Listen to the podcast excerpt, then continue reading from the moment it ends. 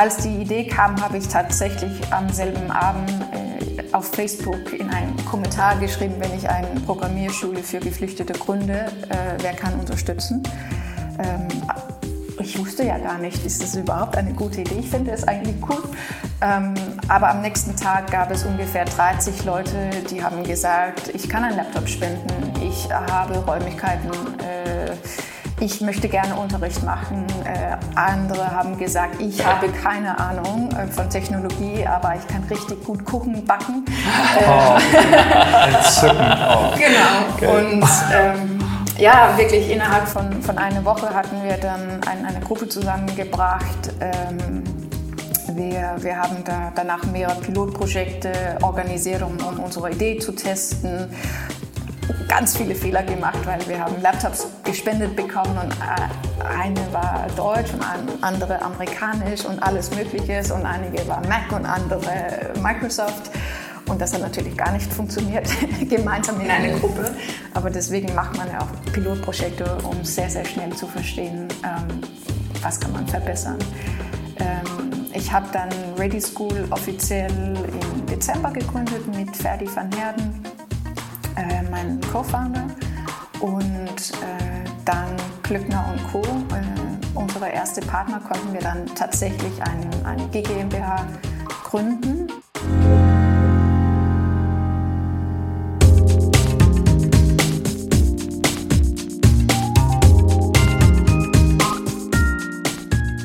Herzlich willkommen zum On the Way to New Work Podcast mit Christoph Magnussen und Michael Trautmann. Ich weiß immer nicht eigentlich, wer wen vorstellt, aber irgendwie kriege ich mal so, mal so. mal so, mal so. Ich, ich mache immer ein bisschen so aus der Komfortzone. Ach so, ja, bin ich jetzt. Ich bin aus meiner Komfortzone, aber ich fühle mich sehr wohl. Wir sind in Berlin und ähm, sind zu Gast bei der Ready School of Digital Integration mit Anne Kier Bartel. Habe ich das richtig ausgesprochen? Perfekt. Oh, das, äh, wir haben es geübt. Danke, dass wir da sein dürfen. Wir hatten schon ein sehr kurzweiliges Vorgespräch und ähm, sind hier in den Räumen bei euch. Und ähm, Michael fing schon an und ich war kurz nur weg und dachte so, okay, krass, wie lange kennt ihr euch jetzt? Ich war nur eine Minute weg. Ähm, das holen wir jetzt aber wieder auf. Ähm, wer bist du und wie bist du die geworden, die du heute bist? Ja, das ist eine gute Frage. Ähm, ich bin 37 Jahre alt, ursprünglich aus Dänemark, in Norwegen groß geworden, seit sieben Jahren in Deutschland und ich habe 2015 die Ready School of Digital Integration hier in Berlin gegründet und ich bin Sozialunternehmerin. Social Entrepreneur.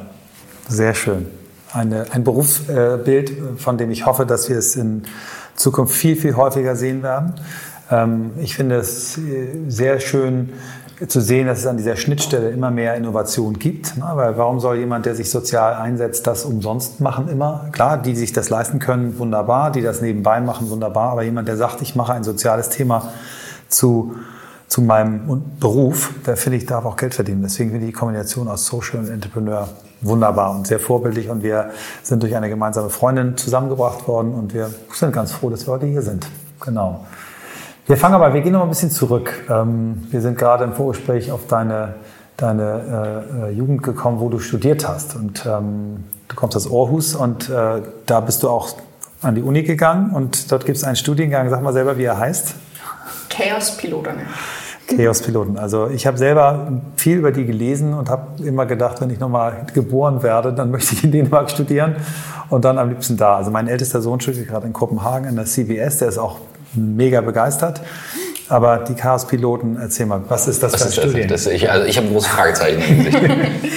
ja, genau. Also ein Chaos-Pilot navigiert Chaos und tatsächlich, das ist, was man lernt. Also man fliegt auf gar keinen Fall ein Flugzeug. Ja. Erstmal, ähm, es ist ein Drei-Jahre-Studiengang, wo man äh, Projektmanagement, Process, Leadership und Entrepreneurship studiert. Ähm, es ist Bildung ganz anders gedacht. Äh, die Studiengang ist ungefähr 30 Jahre alt. Ähm, es gibt keine Professoren, sondern jede Klasse mit 40 Studenten haben zwei, ähm, naja, Lehrer kann man wohl sagen. Ähm, die sind für die, das ganze Jahr eigentlich verantwortlich. Dann gibt es immer externe Leute, die sind eingeladen und ähm, wenn es zum Beispiel drei Monate lang ein Thema gibt wie Innovation, Dann werden ähm, Brain Researchers eingeladen, ähm, Künstler, Politiker, alle, die irgendetwas über dieses Thema etwas zu sagen haben. Ähm, dann nach zwei Monaten Theorie ähm, gibt es immer ein Projekt. Für ungefähr zwei, drei Wochen muss man diese Theorie in Praxis umsetzen mit einem realen Partner. Könnte zum Beispiel Lego sein und man muss sich überlegen, was sind die Spielzeuge in der Zukunft oder sowas. Mhm, mhm. man entwickelt das und ähm, stellt das die Unternehmen das vor und danach gibt es eine Woche Evaluierung, wo man Theorie und Praxis ähm, vergleicht und untersucht, wo sind die Lücken in meinem Verständnis, was ist anders gelaufen. Und so ist es eigentlich drei Jahre lang, extrem intensiv. Ähm, am ersten Schultag kriegt man einen Schlüssel zur Schule und Visitenkarten und ja, das ist eigentlich ähm, extrem intensiv und eigentlich die beste Art von Bildung, was ich mir vorstellen kann. Sensationell. So, Christoph, jetzt, komm, jetzt kommst du. ja, ja, ich, ich, ich, ich, bin haken nochmal nach, weil ich, ich bin ein bisschen im Vorteil, weil ich mich ja. mit der Schule auseinandergesetzt habe. Ähm, ich erinnere, dass du da nicht mit 18 oder 17 oder 19 hingehen kannst, sondern musst ein gewisses Mindestalter haben, was über 20 ist, glaube ich, ne? Ja, 21. Muss 21 sein. Ähm, wie bist du auf die Idee gekommen? Das ist ja nicht das Naheliegendste zu sagen, ich, äh, also wenn ich meinen Eltern damals erzählt hätte, das wäre schon gegangen vor 30 Jahren, na, ein bisschen mehr, aber äh, ich, äh, Mami, Papi, ich werde Chaospilot. Ich finde den Namen geil allein. Das ist ein geiles Branding. Das ist super. Ja. Wie, wie bist du auf die Idee gekommen? Wie war der Auswahlprozess? Ähm, ich bin in Aarhus groß geworden und das ist ja. eigentlich auch so Hauptquartier von, von die Schule. Deswegen, die Chaospiloten sind immer im, im Aarhus super gut unterwegs, machen dort lokale Projekte und deswegen wusste ich schon als Teenager, dass es sowas gibt. Ähm, ich war auf jeden Fall am Anfang in der Schule in, in Dänemark und ähm, hat eigentlich, ich habe eigentlich mit, ich glaube, zwölf Jahren angefangen, Projekte in der Schule zu machen. Man kriegt eine Woche Freizeit, muss selber ein Projekt entwickeln und dann äh, fängt Montag an, Freitag muss man dann das alles seinen Lehrer und äh, Klasse vorstellen. Und das heißt, ich glaube, dänische Studenten oder Schüler sind eigentlich daran gewöhnt, mit Projekten zu arbeiten, entrepreneurisch zu denken. Ähm, und deswegen, das hat mich immer total fasziniert. Ich habe mit zwölf angefangen und dann sind die Komplexität wahrscheinlich von meinen Projekten viel schwieriger geworden, viel mhm. größer geworden und ähm, ja, mit 21 war es mir eigentlich schon klar, dass es gibt nur eine Schule und ich bewerbe mich bei den Chaos-Piloten. Allerdings habe ich mich ähm, ein Jahr vorbereitet, ähm, ein Jahr in Heidelberg ähm, für die EU, so ein freiwilliges Jahr gemacht, weil ich musste 21 Jahre alt sein, aber dann habe ich mich beworben. Ähm, Noten sind überhaupt nicht wichtig. Mhm. Ähm, das ist alles zuerst ein, ein kreativer Bewerbungsprozess. Da musste ich zum Beispiel einen Artikel über mich selber schreiben, fünf Jahre nach äh, den Chaos-Piloten, um Super. eigentlich zu zeigen, was ist mein Ziel. Ähm, ähm, die erste Seite wirklich gestalten und designen, aber eben auch schreiben, welche Unternehmen will ich gründen total spannend. Ähm, dann war es zwei Tage äh, Aufnahmeprozess. Äh, musste man zwei Tage in Gruppen von zehn Leuten mhm. ähm, zusammenarbeiten, wurde den ganzen Zeit beobachtet von Erstjahresstudenten bei den Chaos-Piloten. Und ähm, ja, dann haben die allerlei Sachen nachgeguckt oder observiert, wie Leadership Potential, Kommunikation, Kreativität.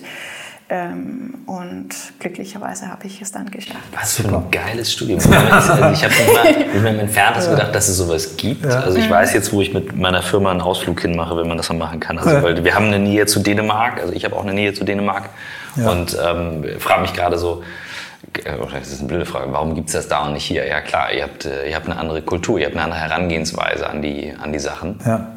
Ähm, das finde ich, find ich richtig gut. Ganz spannend, auch äh, vielleicht auch nochmal, also A, freue ich mich, dass wir jetzt hier mit auch ein bisschen Werbung machen für die chaos -Piloten. Ich glaube, dass es äh, auch für deutsche ähm, Absolventen, ist es auf Englisch, glaube ich, ne? Jetzt ist es auf Englisch, ja. Genau, ja. früher war es, genau. Also eine interessante Alternative sein kann. Also von daher hoffe ich, dass sich jetzt ganz viele bewerben. ähm, aber ich möchte auch für Dänemark als, als äh, Land generell nochmal Lanze brechen. Ich habe äh, mein ältester Sohn Oskar macht gerade an der CBS seinen sein Master in Entrepreneurship and Innovation Management und ist eben auch mega begeistert. Und äh, Dänemark nimmt Bildung eben nochmal ganz anders ernst. Ne? Also mhm. für die Dänen ist ähm, das auch schon das Studium auch ein Beruf, wofür es Geld gibt. Ja. Ne? Also die, die Oscar bekommt, wenn er selber nachweist, dass er eine bestimmte Anzahl von Stunden arbeitet, auch nochmal äh, Geld vom Staat. Uni kostet nichts. Ähm, ich meine, CBS ist auch eine Top-Adresse. Also Dänemark als, als Studienland, glaube ich, kann man, kann man empfehlen. Ne? Ja, ja, absolut. Was stand in deinem Papier, als du geschrieben hast, fünf Jahre danach? Super Frage. Ja, ähm, ich, ich wollte eigentlich ein Medienunternehmen organisieren und es ging darum, ähm, verschiedene Kulturen zu vergleichen. Mhm. Also über ein Thema, sag mal, Frühstück. Mhm. Aber wie frühstückt man in Japan, in Deutschland, in Dänemark? Wie frühstückt man bei den Inuiten? Mhm. Aber irgendwie so ein gemeinsames Thema. Ähm, das war sowas ähnliches, aber damals gab es keinen Podcast oder ja, mhm. ich habe mich beworben 2002.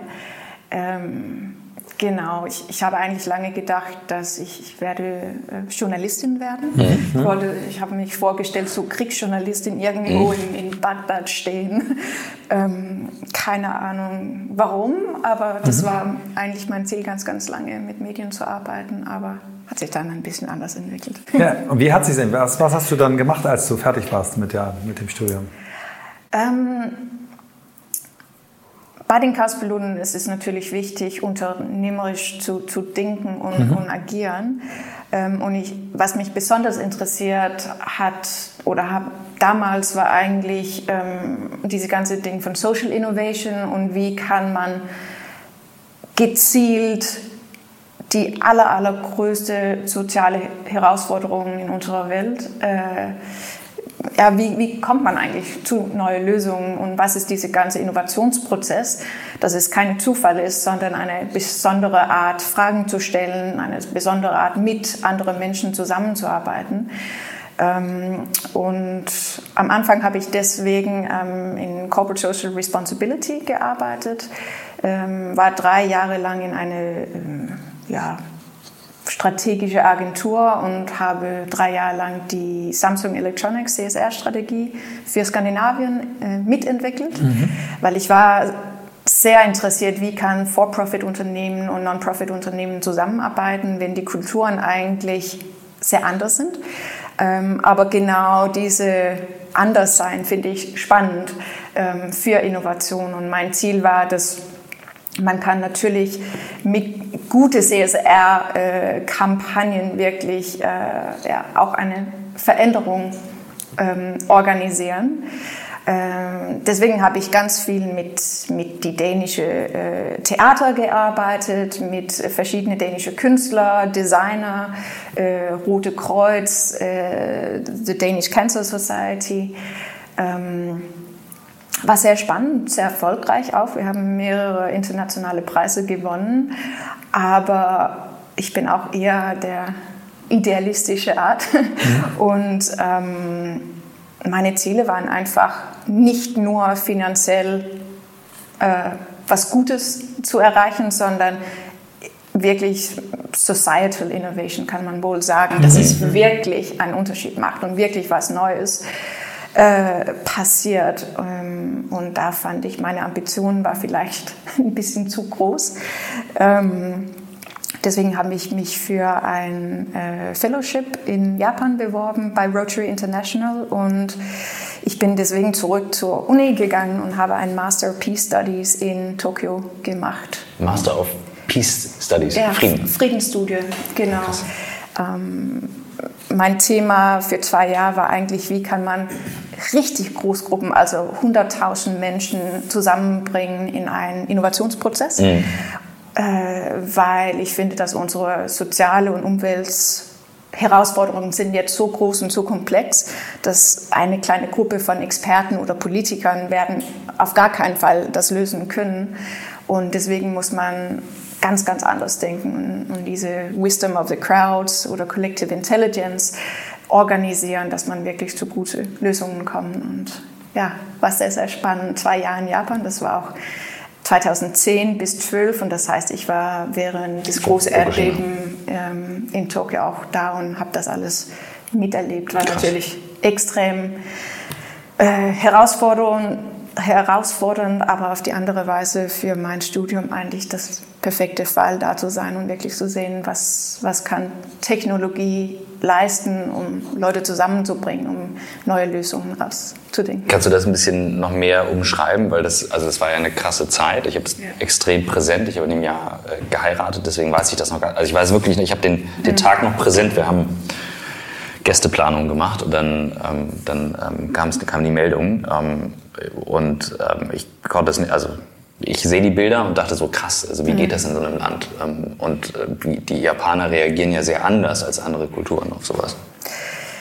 Ähm, ja, es, es, es war interessant. Es war mitten in unserem äh, Urlaub an der Uni ähm, und ich kam gerade aus einem Vipassana-Meditationscamp raus. Ähm, deswegen war ich eigentlich sehr, sehr präsent, werde ich mhm. sagen. Ich saß an der Uni in, in Bibliothek und, und dann kam diese Erdbeben und Erdbeben ist, ist relativ normal in, in Tokio, aber das war natürlich viel, viel größer als normal. Ähm, ich habe eigentlich meine Mitstudierende angeguckt, weil ich wusste, oh Gott, was, was muss ich eigentlich jetzt machen? Habe gedacht, dass die zwei neben mir Japaner waren, aber die waren Chinesen und hatte überhaupt keine Ahnung. ähm, genau, und deswegen saßen wir einfach da und, und die ganzen Bücher sind von Regal ausgefallen. Die, die Fenster bleiben drin, glücklicherweise, aber alles hat natürlich gerattelt. So. Ähm, dann sind wir rausgegangen, als das erste große Beben da war, ähm, habe meine Freunde kontaktiert, dass alle okay waren. Ähm, dann habe ich meine Eltern angerufen und glücklicherweise wussten meine Eltern gar nicht, was passiert war. Mein Papa war total überrascht. Ja, warum rufst du sieben Morgen an, glaube ich, in, mhm. war es damals in Norwegen. Und ähm, Jetzt bin ich sehr, sehr froh, der, dass er überhaupt nicht wusste, ähm, mhm. was passiert mhm. ist und er wusste, ich bin ähm, okay. Ja. Aber danach war es eine sehr interessante Woche, weil die dänische Fernsehen hatte keine äh, Journalist vor Ort. Ähm, und deswegen war ich ähm, externe Journalist für, für eine Woche für die dänische äh, TV mhm, mhm, ähm, Fernseher und mhm war interessant zu sehen, wie, wie sind die Medien ähm, dabei, erzählen Geschichte, äh, was ist Realität, was mhm. ist eine gute Geschichte und dramatisch. Ähm, und ich glaube, es war für meine Familie einfach auch gut, mich drei bis fünf Mal pro Tag im Fernsehen zu sehen. Das alles ist eigentlich teilweise okay. Kicking, ja. genau. Aber es wow.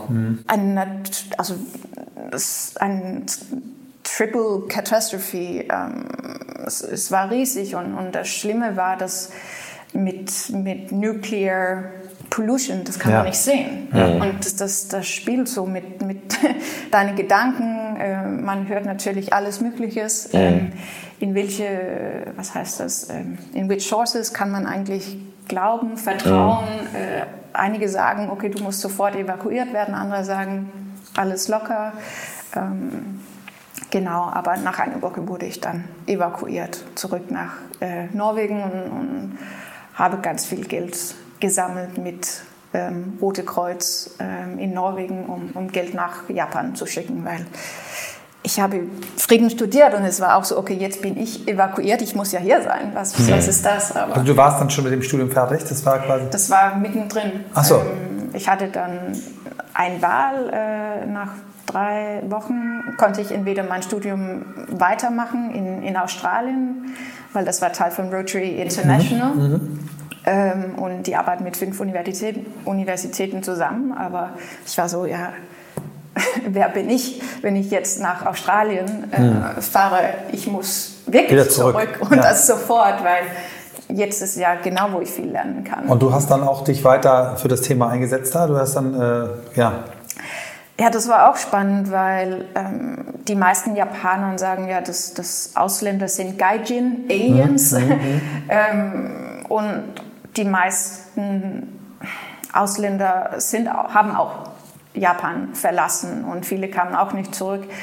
Ähm, deswegen hat es ganz, ganz viel überrascht, dass ich bin zurückgekommen und ähm, ich bin auch eigentlich in, in Juni habe ich äh, ein paar Wochen freigemacht, um, um wirklich mit dem Aufräumen einfach vor Ort zu sein und, und die Häuser anzugucken und die lokale Leute zu unterstützen. Und das hat die, die Japaner sehr, sehr überrascht. Deswegen habe ich auch wirklich gesehen, danach wurde man nach Hause äh, oder äh, eingeladen, um zu essen. Das passiert mhm. normalerweise gar nicht, wenn man ist einfach mhm. Ausländer. Ähm, ich wurde auch zu mehreren politischen Events eingeladen.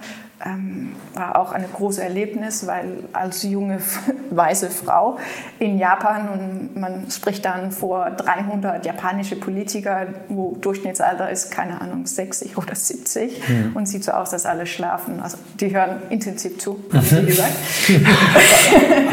genau, aber ja, ich, ich habe ja sehr stark einen Yahoo drauf und ich bin so, ja, kann wow, nur eine gute Geschichte sein. Wir haben, wir haben im Podcast schon mal einen, einen äh, Gast gehabt, einen, äh, der als Student in Nepal war, mhm. dem genau dasselbe passiert ist. Der ist quasi da gewesen, als das große Erdbeben in Nepal ja. war. Und der äh, dann auch, seine Eltern haben gesagt, komm sofort zurück. Der hat sich aber entschieden, ich bleib da. Ja. Und hat dann von dort aus Geld in Deutschland, richtig viel Geld in Deutschland in kürzester Zeit gesammelt. Ja. Und ist dann losgefahren, dann ziemlich schnell gesagt, okay, wir müssen ein Zelt planen und Wasser und Lebensmittel in die Dörfer bringen. Das war so das schnellste äh, Instrument, was er machen konnte. Hat das für vier Wochen gemacht, ist dann völlig erschöpft nach Hause geflogen, konnte auch nicht mehr, ist aber auch immer wieder hin und hat eine Stiftung gegründet, einen ersten Verein, jetzt eine Stiftung gegründet, mhm. baut mittlerweile Schulen. Ähm, also der ist 26, 27, unglaublich. Und ja. ähm, ich, sag, ich erzähle die Geschichte jetzt nochmal, weil deine Geschichte mich so daran erinnert. Also meine Frage, die ich, äh, hat das bei dir auch so diesen, diesen Wunsch, was Soziales zu machen, nochmal verstärkt, dass du quasi in, in so einer Katastrophe miterlebt hast, was es eben bringt, wenn Menschen sich füreinander einsetzen? Oder wie, wie erzähl mal, wie das, was das psychologisch mit dir gemacht hat. Ähm, also ich glaube, dieser Wunsch, mich sozial zu engagieren, war eigentlich immer, immer da. da. Mhm. Das, das ist Teil von meiner Familie und, und wie wir miteinander reden. So bin ich groß geworden. Ähm, aber ich bin glücklicherweise in, in Skandinavien groß geworden. Es war extrem sicher meine ganze Kindheit. Ähm, und das war eigentlich das erste Mal, wo ich wirklich mittendrin in eine Katastrophe war. Und man weiß ja gar nicht, wie man reagiert. Ähm, aber ich, ich konnte da sehr, sehr gut agieren und sofort agieren und Menschen zusammenbringen. Ähm, das wusste ich vorher nicht und ich glaube, das hat eine gewisse Sicherheit gegeben, dass auch wenn die ganze Welt chaotisch ist, kann ich sehr, sehr schnell etwas leisten. Und ich glaube, das, das hat auch mich teilweise inspiriert, Ready School zu gründen, mhm. weil das war ja auch Mitte in eine Flüchtlingskrise oder sogenannte Flüchtlingskrise, ähm, wo man nicht weiß, wo geht es hin, was passiert. Mhm. Ähm, und ich wusste, ja, in, mitten in diese Krise bin ich relativ sicher und, und kann auch gut navigieren und Leute zusammenbringen. Ich glaube, auf diese Art hat es mich ähm, bestärkt. bestärkt. Ne? Ja. Genau. Mhm. Ähm, vielleicht mal was auch nochmal, weil alles, was du bisher erzählt hast, ist so faszinierend, dass ich gerne alle deine, deine Lebensabschnitte nochmal gerne ähm, anstreifen möchte. Als du fertig warst in Japan, was, was ist dann passiert? Was war deine nächste Station? Ähm, ich war auch eine kurze Zeit in, in Silicon Valley, ähm, weil ich habe meine Masterarbeit mit IDEO ähm, geschrieben ähm, und deswegen Design Thinking ist natürlich Teil von meiner Praxis. Und deswegen war die Überlegung, soll ich in Japan bleiben, soll ich nach Silicon Valley oder zurück nach Europa? Äh, lange Rede, kurzer Sinn. Ich habe Berlin gewählt, weil das hat so Spirit von Silicon Valley, aber man kann es sich immer noch leisten. Hast du eine geile Überschrift für den Podcast? Sehr schön. Ja. ja. Und genau, es ist natürlich auch in der Nähe von, von meiner Familie. Ähm, Genau, und für soziale Innovation. Also wenn man mit, mit Menschen in Berlin redet, alle verstehen, was ist, ja. mhm. was ist äh, Societal Innovation mhm. und äh, Societal Change. Und deswegen war es für mich perfekt. Super. Ähm, du bist wann, in welchem Jahr angekommen? 2012. Mhm. mhm. Ähm, dann habe ich ähm, Berlin Peace Innovation Lab gegründet, ähm, eine Zusammenarbeit mit Stanford University weil ich habe eben gesehen, 2012 gab es nicht wirklich so viel Netzwerk in, in Social, Social Entrepreneurship Bereich. Und ich konnte auch sehen, dass die Non-Profit-Organisationen hatten eigentlich nicht so viel Verständnis für Technologie und auf der anderen Seite die ganze Star Startup-Bereich, technische Bereichen hatte vielleicht nicht so viel Erfahrung mit Zweck und Mission und Purpose. Mhm. Und das war eigentlich mein Ziel, dass wir können die Leute von beiden Seiten so zusammenbringen, dass es wirklich ein Netzwerk gibt. Ähm, ich habe deswegen einmal pro Monat äh, ein lokales soziales Thema ähm, gebracht, einen Keynote-Speaker für 30 Minuten zu allerlei Themen wie äh, gesunder Leben, äh, Obdachlosigkeit, äh, Gentrifizierung in Berlin. Ähm, nach 30 Minuten Input dann 60 Minuten Brainstorming. Ähm, und danach ein Bier trinken. Und ich glaube, das Bier trinken war eigentlich das Wichtigste, ähm, um sich zu vernetzen. Mhm. Äh, und, und diese Community ist dann innerhalb von drei Jahren groß geworden mit 1800 Menschen. Ähm, und Die gibt es auch immer noch? Ja, aber es ist ein bisschen passiv, weil ich habe nicht genug Zeit, um die Menschen ja. zusammenzubringen. Aber ähm, ja, kann man eigentlich sofort als Gruppe zusammenbringen. Aber dieses Stanford Peace Innovation Lab war eigentlich auch ähm, wichtig für Ready School. Ähm, in April 2015 haben wir gesehen, dass viele Menschen aus Syrien, Irak nach Deutschland kamen und ich bin dann zu einem Flüchtlingslager ähm, gegangen und, und habe nachgefragt, was braucht ihr eigentlich? Und ich habe damals gesehen, dass das schon in April 2015 ganz, ganz viel gespendet wurde. Ich habe so einen Swimmingpool gesehen und das war also überall Kleider, Teddybärs, Schuhe, aber total unorganisiert. Und es hat mir deutlich gezeigt, dass auf der einen Seite gibt es Menschen, die brauchen wirklich Unterstützung und auf der anderen Seite gibt es Menschen, die wollen sehr, sehr gerne ähm, unterstützen, aber dazwischen fehlt einfach Infrastruktur und die falschen Sachen werden gespendet und so weiter. Und das war Inspiration, dass wir das Peace Innovation Lab zusammengebracht haben, zu sagen, was können wir machen und ja, Daraus dann ist Ready School eine Antwort dazu. Das ist richtig ein Ergebnis aus dem Brainstorming, aus dieser... Ja. Ja. ja. und nein. Also wir haben 40 Stakeholders zusammengebracht am Roten Rathaus in Berlin und haben gute Brainstorming gemacht, auf jeden Fall mit vielen Post-it-Notes aber das wichtigste Ergebnis war eigentlich, dass wir haben kritisch in die Runde geguckt und haben festgestellt, dass es keine Geflüchtete in dieser Runde gab. Und wer sind wir eigentlich zu behaupten, dass wir wissen, was brauchen die Geflüchtete?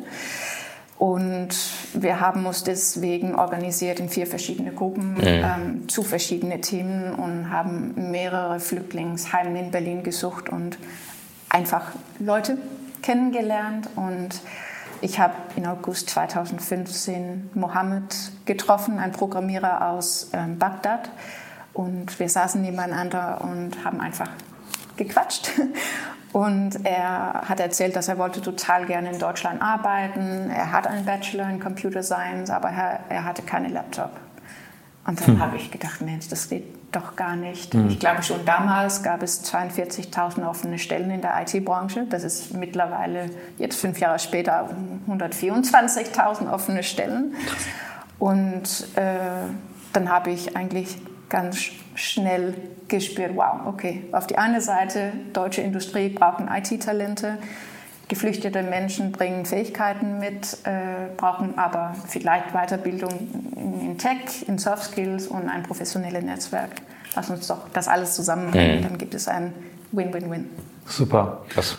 Ähm, erzähl mal, wie dann die, die Gründungsstory von äh, Ready gelaufen ist und vielleicht auch gleich, wie du dich heute finanzierst, wie du es äh, überhaupt am Laufen hältst und was, was eigentlich das Angebot ist, was ihr, was ihr unter die Leute bringt. Jetzt kommt die Dauerwerbesendung. Nutze sie, nutze genau. die zeitweise. Hm. Ja, also ähm, wir haben, also als die Idee kam, habe ich tatsächlich am selben Abend äh, auf Facebook in einen Kommentar geschrieben, wenn ich eine Programmierschule für Geflüchtete gründe, äh, wer kann unterstützen. Ähm, ich wusste ja gar nicht, ist das überhaupt eine gute Idee? Ich finde es eigentlich cool. Ähm, aber am nächsten Tag gab es ungefähr 30 Leute, die haben gesagt, ich kann einen Laptop spenden, ich habe Räumlichkeiten. Äh, ich möchte gerne Unterricht machen. Äh, andere haben gesagt, ich habe keine Ahnung äh, von Technologie, aber ich kann richtig gut gucken, backen. Oh, entzückend. Oh. Genau. Okay. Und ähm, ja, wirklich innerhalb von, von einer Woche hatten wir dann ein, eine Gruppe zusammengebracht. Ähm, wir, wir haben da danach mehrere Pilotprojekte organisiert, um, um unsere Idee zu testen ganz viele Fehler gemacht, weil wir haben Laptops gespendet bekommen und äh, eine war deutsch und andere amerikanisch und alles Mögliche und einige war Mac und andere Microsoft. Und das hat natürlich gar nicht funktioniert, gemeinsam in einer Gruppe. Aber deswegen macht man ja auch Pilotprojekte, um sehr, sehr schnell zu verstehen, ähm, was kann man verbessern. Ähm, ich habe dann Ready School offiziell im Dezember gegründet mit Ferdi van Herden äh, mein Co-Founder. Und äh, dank Glückner und Co., äh, unsere erste Partner, konnten wir dann tatsächlich ein, ein GmbH gründen. Ähm, also GmbH, gemeinnützige genau, GmbH, ne? Mhm. Genau. Ähm, das könnten wir auch nur machen dank äh, Stefan und Joanna Breidenbach von, von Better Place. Ähm, die uns das 12.500 Euro gegeben haben, weil braucht man die Hälfte, ähm, um ein, ein ähm, gemeinnützige GmbH mhm. zu gründen.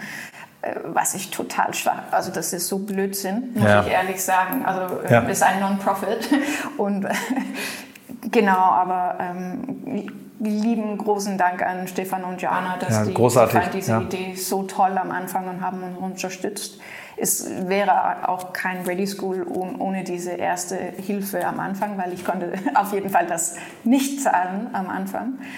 Ähm, dank Klöckner könnten wir unsere äh, erste drei Mitarbeiter ähm, und uns selber bezahlen, haben dann angefangen und unser erster Kurs war 14. Äh, Februar, weiß ich, weil das war Valentine's Day.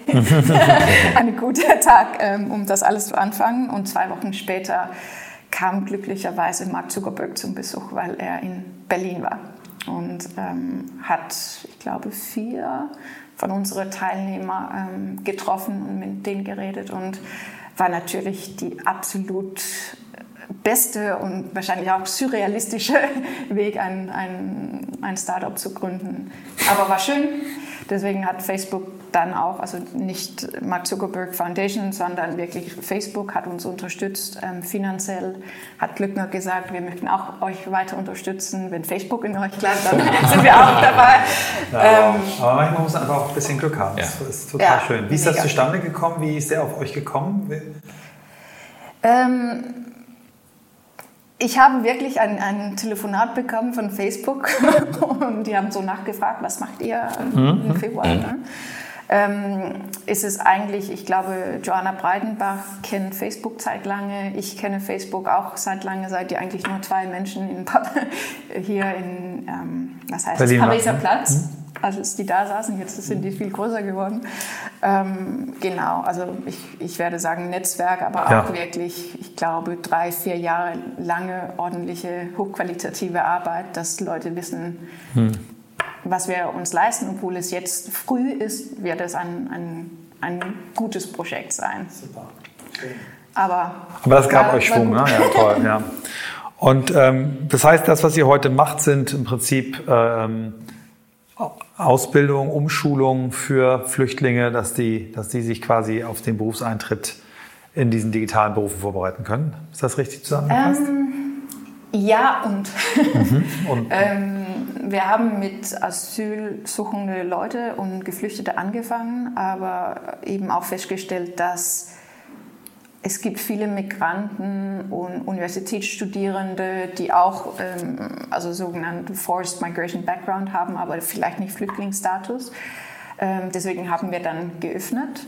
Ähm, dann haben wir auch kritisch gesehen, okay, es geht um Integration, dann müssen ja auch Deutsche teilnehmen, ähm, nicht nur Migranten. Mhm. Deswegen können sich Deutsche auch bei uns bewerben. Es ist meistens für Arbeitslose oder Leute, die sich nicht ein ähm, Coding Bootcamp leisten können, weil das ist teuer. Ähm, und das heißt, im Moment haben wir Leute aus 49 verschiedenen Ländern. Ähm, wir unterrichten dieses Semester 650 Teilnehmer in, in drei Orten in, in Deutschland, äh, in Berlin, Hamburg und Duisburg. Ähm, nee, Quatsch, nicht Hamburg, in München, aber hoffentlich oh, ja, der Standort. Naja. genau, Freudian Slip. ähm, und, und eben auch in, in Kopenhagen.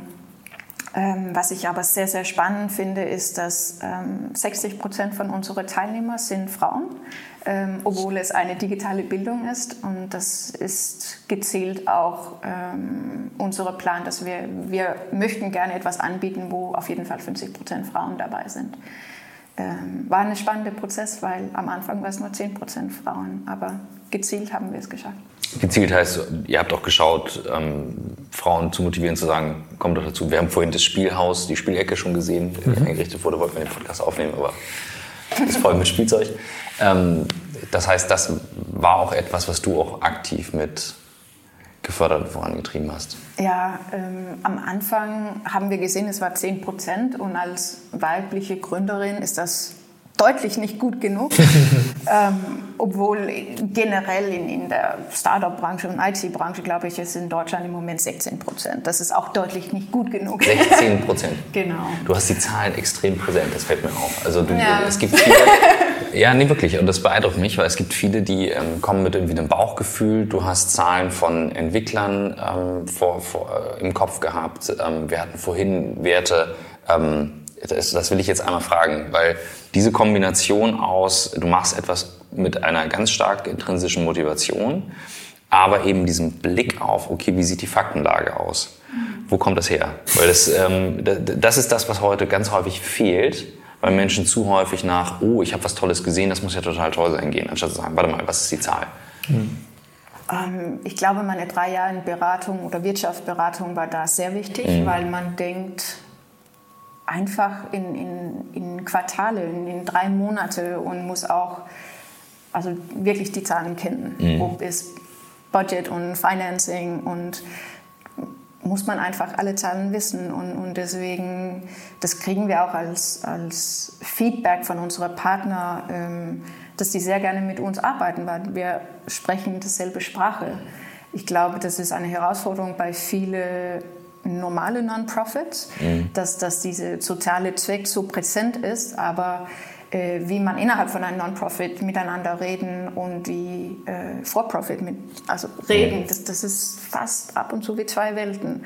Und ich glaube, da agiere ich wahrscheinlich wie ein, wie ein Startup. Wir arbeiten sehr, sehr agil.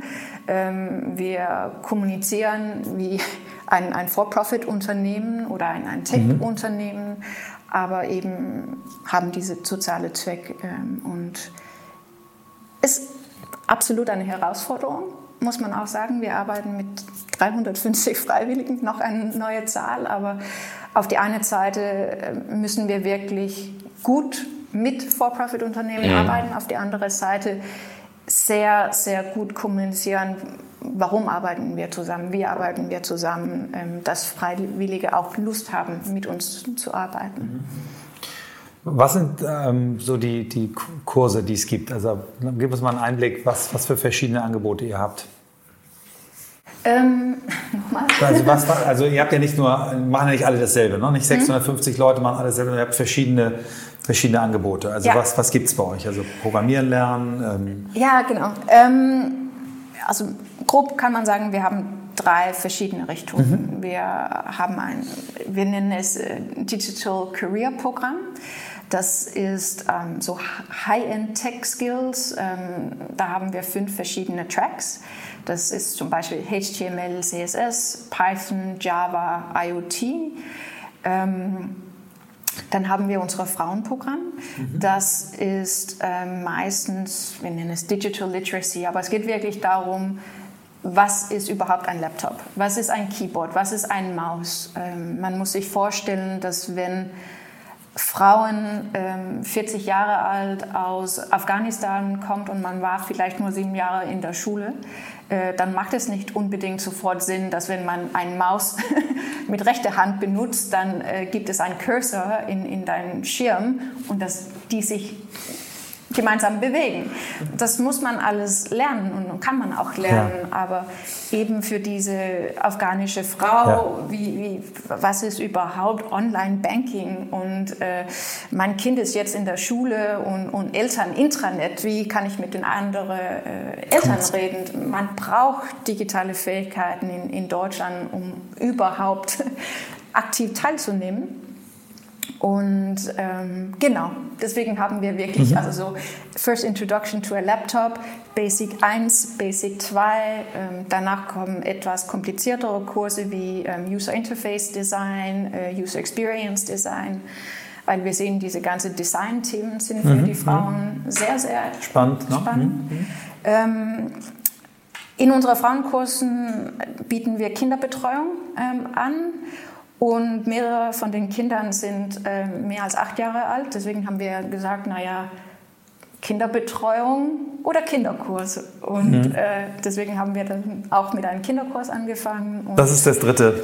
Das ist das dritte. Genau. Mhm. genau. Wow. Mhm. Ähm, seit Januar dieses Jahr ähm, werden wir oder haben wir auch mit einem Jugendprogramm angefangen. Das heißt 18 bis 30 ist auch ein Digital Literacy Kurs, ähm, weil was ich sehr spannend finde, ist, wir, wir arbeiten mit ganz, ganz vielen Frauen aus ähm, Eritrea zusammen und die haben alle gesagt, ja, dieser Frauenkurs ist toll, aber wir haben auch tolle Männer und die brauchen auch solche Skills. Können wir die mitbringen? Und wir sagen, ja, das ist ein Frauenkurs. ähm, aber wir bieten kein Digital, oder damals haben wir keinen Digital Literacy Kurs angeboten und ähm, dank Societe General Foundation können wir auch im Moment, ähm, finden wir Lehrer, wir finden Teilnehmer, aber wir sehen, es gibt eine große Interesse, wirklich Digital Literacy Skills. Super.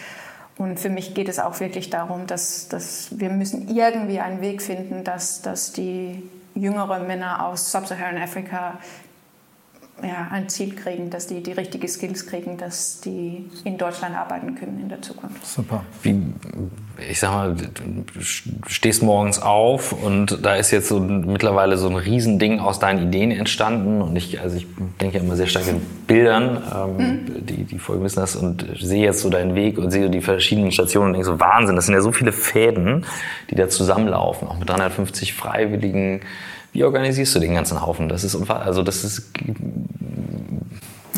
interessiert mich. Und zwar wirklich, wie organisierst du den? Ja. ähm, also ich habe ein mega gutes Team. Ähm, wir sind jetzt, ich glaube, 45 Mitarbeiter.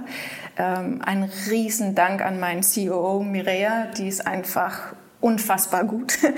Ähm, mein Job ist meistens wirklich mit, mit Partner mhm. äh, extern viel zu organisieren. Ich bin wahrscheinlich auch die, die neugierige Visionäre. Ich, ja, ich glaube, in Alice in Wonderland sagt ich, ja, I have five ideas before breakfast. So. Mhm. ähm, ich kriege immer neue Ideen ja. und mhm. Mireia ist so, okay, wie organisieren Ach, wir das, wie bringen wir die Leute zusammen? Versuch mal mit einer Idee vom Frühstück. ja.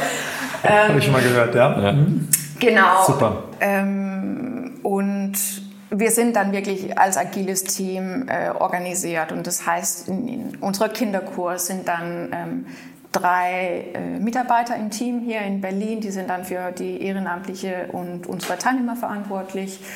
Ebenfalls auch drei Leute für unser Frauenteam in Berlin, für unser Career Department auch drei Leute. Und die sind dann gemeinsam für KPIs verantwortlich, mhm. aber diese KPIs ähm, machen die selber und sagen dann alle sechs Monate, was ist unser Ziel, was erwarten wir von uns selber. Ähm, und Mireia organisiert das große Wahnsinn. aber genau, es ist, es ist agil, ähm, es ist ebenfalls auch sehr, sehr spannend, weil, weil wir, wir haben Mitarbeiter, ich glaube, aus 19 verschiedenen Ländern. Mhm. Und, und diese Leadership-Frage interessiert mich extrem, weil es gibt, äh, ich gehe nicht aus Eritrea, ich glaube, die ist 50. Und es gibt äh, unsere jüngste Mitarbeiter, glaube ich, ist 18, ursprünglich aus Vietnam, äh, mehrere Mitarbeiter natürlich aus Syrien. Und Leadership in so viele verschiedene kulturelle Kontexte. Das ist, das ist was anders und, und das ist auch mein Ziel ist wirklich, wie kann, können wir diese ja, Team zusammenbringen, um neue Ideen zu entwickeln und dass alle sich empowered fühlt, um, um seine Ideen und Werten und ähm wie macht ihr das? Also wie, wie, wie hältst, hältst du das zusammen und was beobachtest du und was nimmst du wahr? Ähm, also ein Teil von den Chaos-Piloten ist diese ähm, Idee from Value-Based Leadership. Mhm. Ähm, das ist für uns extrem wichtig. Wir haben da auch wirklich vier Werte. Ähm, eine ist caring, helpful, ähm, playful. Ähm, das ist wichtig, dass, dass wir eine sehr, sehr starke Kultur gemeinsam gestalten und dass wir das Vielfalt von unserer Gruppe ins Spiel bringen. Mhm. Ich habe auch entdeckt, dass wenn man in so einem Multikulti-Team arbeitet, ist Kommunikation natürlich wichtig. Ähm, aber visuelle Kommunikation ist extrem wichtig. Deswegen zeichne ich ganz viel, wenn ich mit meinem Team arbeite weil wenn man ein Wort auf Englisch sagt und einige haben Englisch als erste Sprache, andere als zweite, dritte oder vierte oder fünfte Sprache, verstehen Leute ganz anders, wenn, wenn es ein Wort gibt. Leadership oder Facilitation, keine Ahnung. Aber deswegen zeichne ich gerne, dass Leute verstehen können, nachfragen. Mhm. Ähm, äh, alle haben auch gelernt, also wie macht man so einen Starman und ähm, genau. Das hat uns extrem geholfen. Ähm, ich muss auch sagen, Humor hilft, ähm, weil es steht Missverständnisse und es soll locker genug sein und es soll genug Vertrauen sein, dass man darf nachfragen oder sich wundern oder genau. Ähm, ja, aber Tolle unsere Teamkultur ist ja. extrem wichtig. Schöne Beispiele, Dankeschön. Ja, ähm, die also ich kann mir vorstellen, ein Apparat 45 feste Mitarbeiter, 350 Ehrenamtler, ähm, diese große Zahl von Studierenden, äh, das ist, ist, ja, ist ja wie eine kleine Uni. Das ist ja richtig was, was, was du auf die Beine gestellt hast. Wie finanzierst du das? Wie, wie, wie ist dein Modell? Wer zahlt was wie? ähm, wir arbeiten mit, ich glaube, mehr als 80 Partnern zusammen.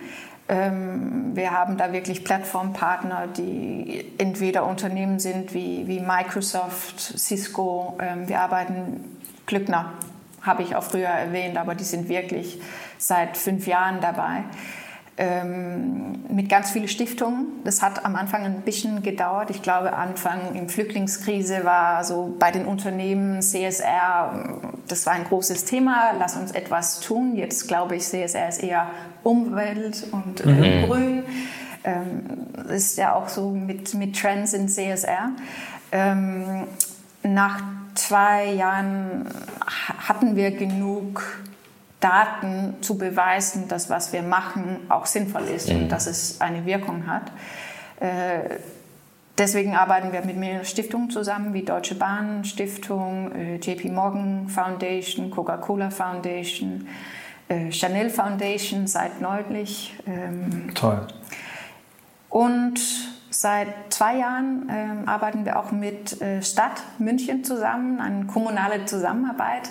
Ähm, wir wünschen uns wirklich mehr mit das offizielle System zu, mhm. zu machen, aber es ist extrem bürokratisch in Deutschland. Also du meinst ähm, so öffentliche Fördergelder und solche Geschichten, genau, ne? Ja. Genau. Mhm.